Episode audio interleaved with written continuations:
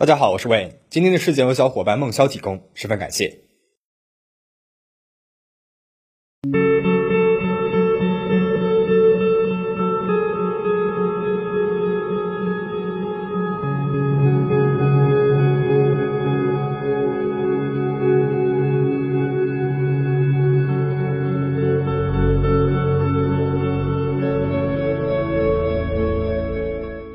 黑龙江省巴彦县兴隆镇兴乐村是位于中国北部的一个小乡村。刘小娟是镇上兴隆二中的一名初三的学生，她刚刚满十四周岁。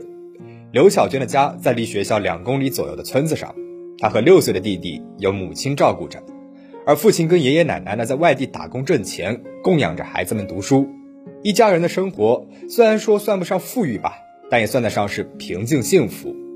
在邻居们看来，刘小娟性格内向，不怎么说话，也不喜欢出去玩。平时呢，总是待在家里面打打游戏。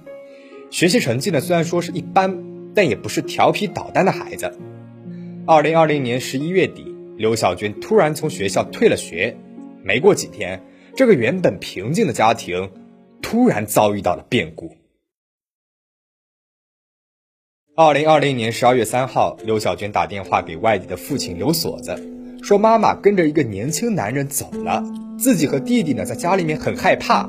刘锁子听了女儿的话，立刻从打工的城市往家赶。从外地回家乡，路上要花三天的时间。三号晚上，刘小娟就带着弟弟过了一夜。到了四号，邻村的舅舅来到家里面给两个孩子做了饭，又陪伴他们一晚上。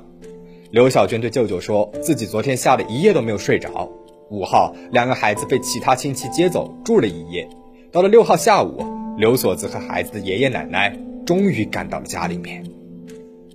关于妻子出走的细节，刘锁子都是通过女儿得知的。根据刘小娟的描述，带走妈妈的是一个年轻男人，还开着一辆小轿车，带着给妈妈新买的手机，把她从家里面接走了。刘小娟说，妈妈走得很急，没有带任何东西，连外套都没有带，而之前的旧手机呢也没有带走，还跟刘小娟交代不要告诉爸爸。过两天就来接自己和弟弟去外地。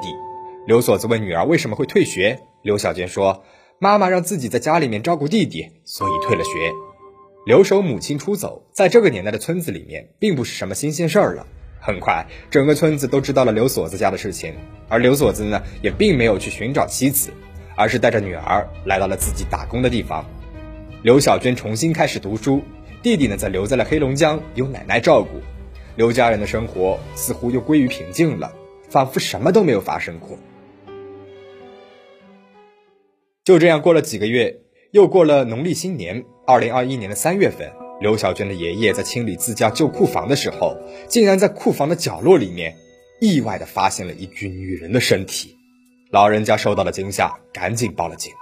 警察立即赶到了现场，身体的上半身和下半身分别套着一个麻袋。而两个麻袋中间用粗线被缝了起来，针脚很杂乱，可以想象得到凶手当时很慌张。这个时候的东北天气是非常寒冷的，接近零下十摄氏度，身体被冻得僵硬。而当缝麻袋的线被拆开的时候，所有的人都惊呆了。这个女人正是刘锁子那出走了的媳妇刘小娟的母亲。当地警方第一时间封锁了现场，在村子里面挨家挨户排查可疑人员。最初的调查方向是来自于刘小娟所描述关于母亲出走的故事。警方重点排查目击证人，希望能够找到当天看到那名接走刘小娟母亲的年轻男人。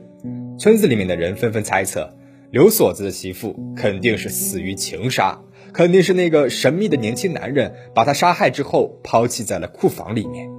然而就在流言四起的时候，警方带着刘小娟来到了发现尸体的库房，她手戴镣铐。平静地向警察指认案发现场，人们这才意识到是这个女孩杀害了她的母亲，又编造出了母亲出走的故事。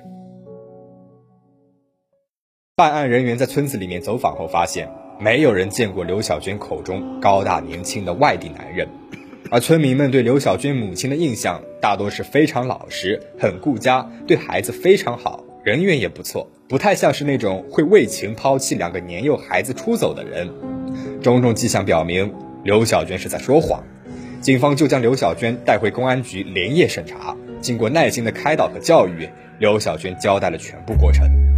根据刘小娟的供述，去年十二月三日，弟弟出门去上学了，只有她和母亲在家。刘小娟呢，她正处在青春期，正是情窦初开的年纪。她这个时候呢，与社会上的一个男生处了对象。她多次和母亲表示不想去上学了，想跟着对象一起到外地去打工。就在前几天，也就是十一月底，刘小娟自作主张从学校退了学。案发当天，刘小娟在家里面打游戏。母亲呢又劝说刘小娟回学校上学，而叛逆的她和妈妈大吵了一架，越吵越生气，居然拿起了刀捅向了自己的母亲。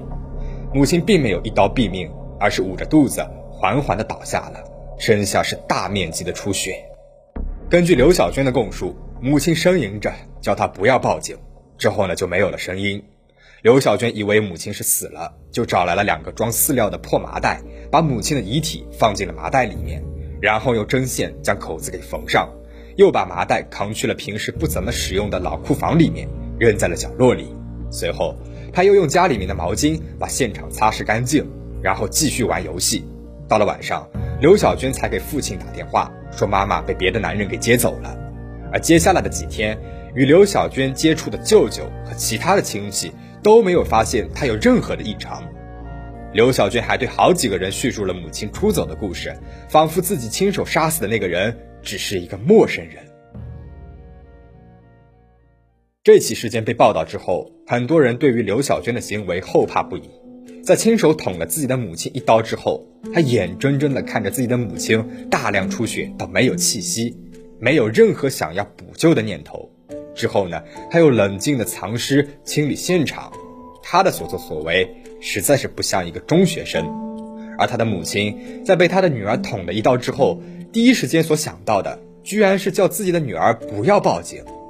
也许，当时的他考虑的并不是自己的生命安全，而是女儿的未来。到目前为止，这起事件还在进一步的侦办当中。那么今天之所以会讲起这起事件，是因为最近实在是看到太多关于子女杀害父母的新闻了，比如。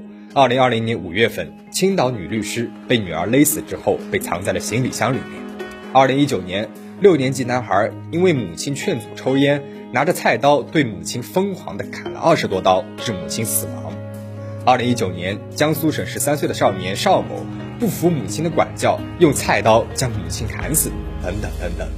而国外的相似案例呢，我也和大家分享过好几起了。比如这个月月初讲的日本女神童生希杀害母亲的故事，每条血淋淋的新闻背后都有人们的激烈讨论。很多人在进行分析的时候都提到，大部分这类案件当中，其实这个凶手孩子多半呢也是受害者。他们在不健康的家庭氛围当中长大，没有在价值观形成的关键时期得到正确的引导，加上自身的认知能力发展不健全，走向了弯路。但是我认为每一起事件都有自己本身的独特性，事件里面所牵扯到的人物性格背景都是不太一样的，所以我们也不能一概而论。